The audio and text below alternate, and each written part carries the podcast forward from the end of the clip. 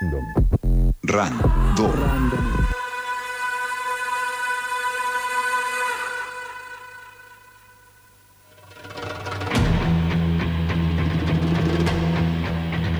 Esta cortina que suena no es la cortina que me tiene acostumbrado a este programa. ¿Por qué? Porque llegaron las recomendaciones random de Micaela Antero. Leemos eh, que esta, igual me suena esta cortina, ¿eh? Vos Sí, me porque dirás. estamos improvisando una columna con este fondo hermoso para, para un abril. Me parece que es muy lindo para escuchar esto de en un abril. Eh, y vamos a volver a hablar de superhéroes hoy. Mm, pero no de los que usted se imagina. No, no, no de cualquier superhéroe. Vamos a hablar de esos que son políticamente incorrectos, que a mí siempre me gustan los personajes políticamente incorrectos.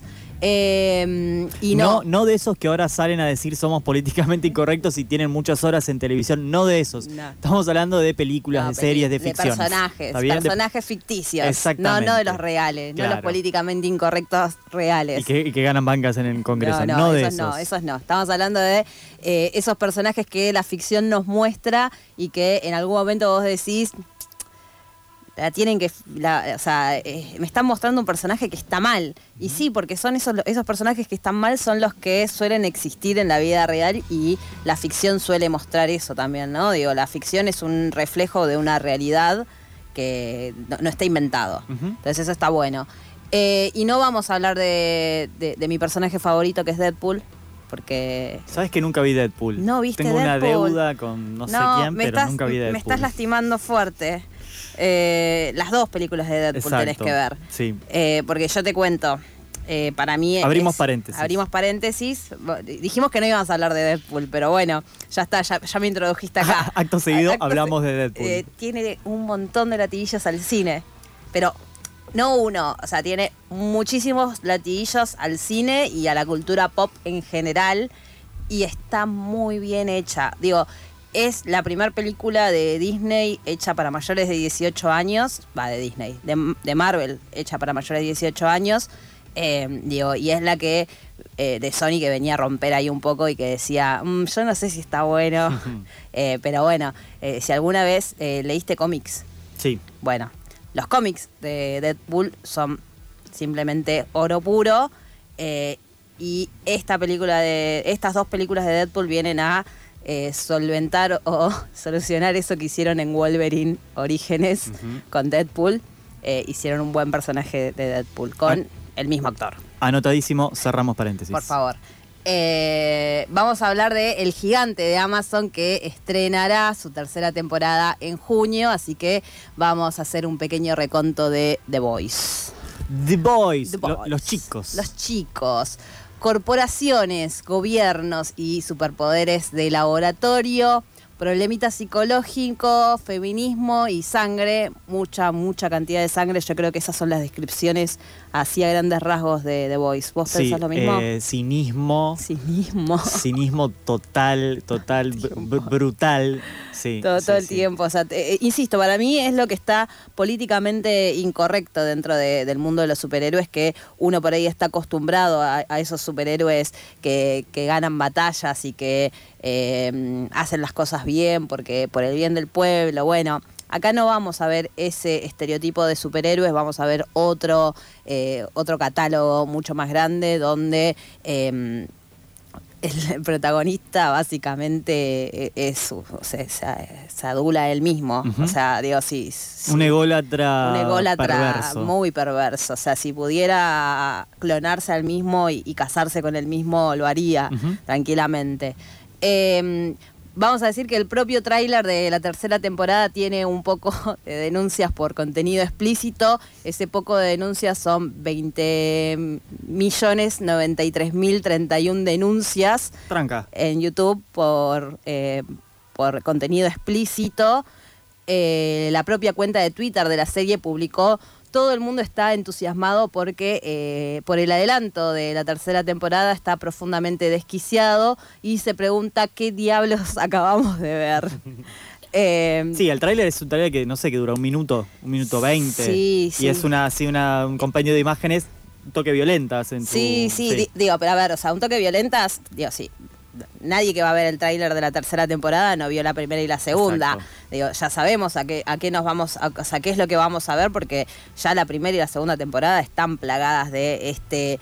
De, de esta cantidad de sangre bastante bas- bastante inmersa y, digo, y yo lo voy a contar ahora al aire porque tenemos tiempo todavía así que lo puedo decir Eh, yo tuve pesadillas en algún momento de- después de ver The, Apa, The Voice ¿Ves de noche las series? Sí, suelo ver de noche las series. Claro. Y me que- quedé dormida con algún capítulo, digo, porque. eh, no porque me quedé dormida, sino que estaba cansada, que quise meter maratón. eh, y después me levanté como un toque violentada por eso. Claro, porque lo que tiene esta serie de superhéroes es que no es los superhéroes eh, buenos contra los superhéroes contra los villanos, sino que hay una trama de corporaciones que utilizan a estos superhéroes para vender, básicamente, vender política pública, para hacer lobby de política pública, obviamente represiva, obviamente ahí vinculado con los ascensos de las de las derechas y las nuevas derechas, las vinculaciones con las corporaciones. Y de la imagen que tiene Estados Unidos ante el mundo, porque justamente eh, la historia de The Voice es sobre los superhéroes de Estados Unidos, o sea, cómo los superhéroes de Estados Unidos son una suerte de trabajadores del Estado. Hmm. ¿no? Digo, no, no, no directamente del Estado, pero sí de una corporación que es solventada por el Estado y que depende de un montón de cuestiones. Entonces es como que el Estado le está pagando a esos a esos superhéroes para que defiendan a Estados Unidos y a los ciu- ciudadanos de Estados Unidos de eh, ellos mismos y del el mundo. ¿no? Entonces, eh, en ese afán, eh, la idea es que Estados Unidos siempre quede como bien parada y, y que queden defendidos esos ciudadanos que tienen ahí dando vueltas.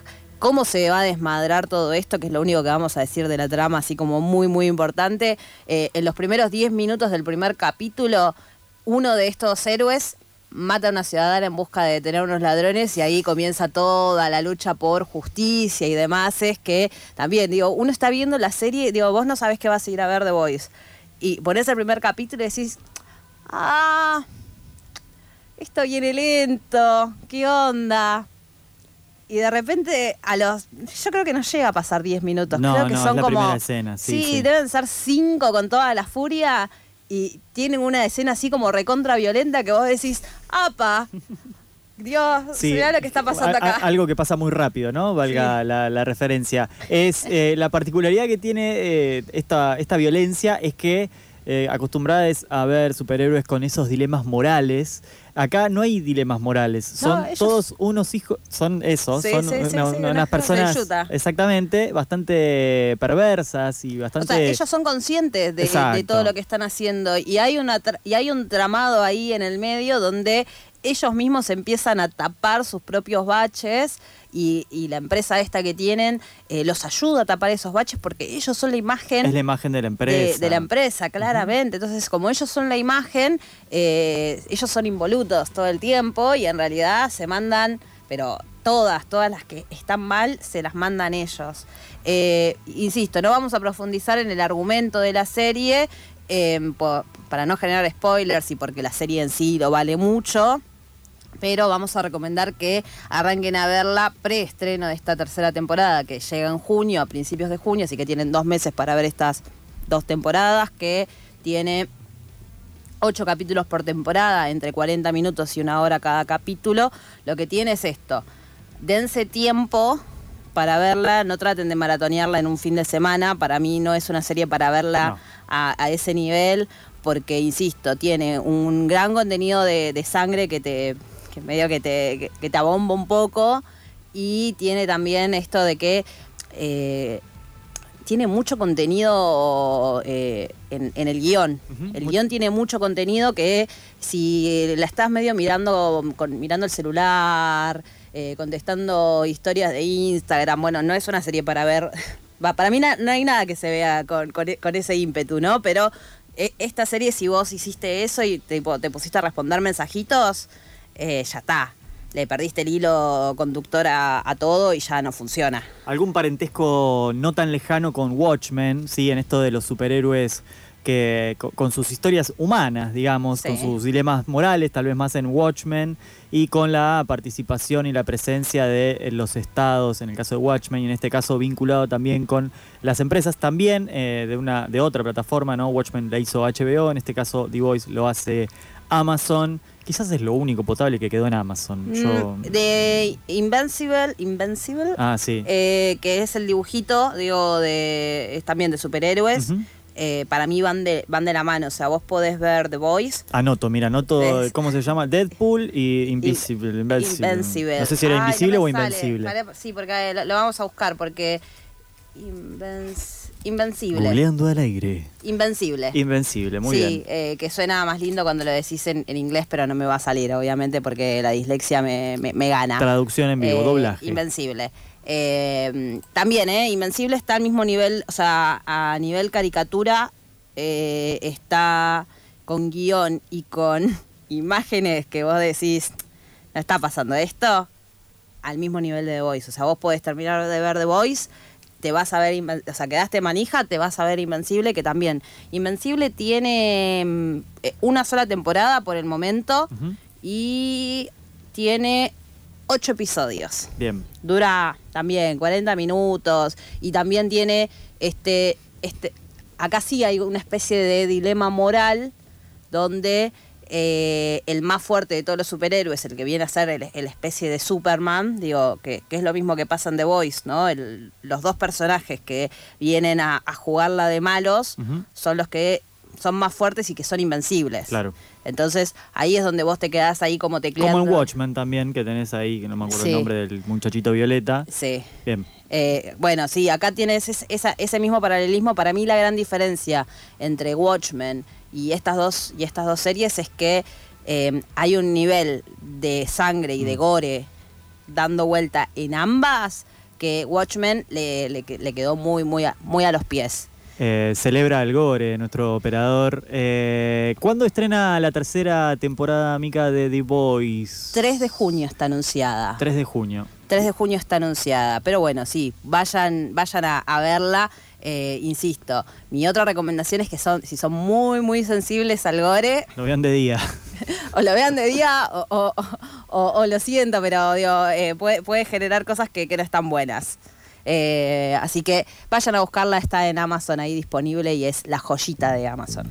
Con estas recomendaciones y esta musiquita de fondo decimos que este programa se va y saludamos a nuestra compañera Tamara Aime Contreras, que es su cumpleaños. Feliz cumpleaños Tami. Próximamente volviendo con sus diseños a nuestras redes sociales, arroba revancha random. Todas esas se quedan con algo con R, que es lo que sigue al aire de FM La Tribu y nosotros nos volvemos a escuchar la semana que viene. La semana que viene. Hasta. nervous and I can't relax. I can't sleep cause my bed's on fire. Don't touch me, I'm a real live wire. Psycho killer, qu'est-ce que c'est? Fa fa fa fa fa fa fa fa fa better run run run.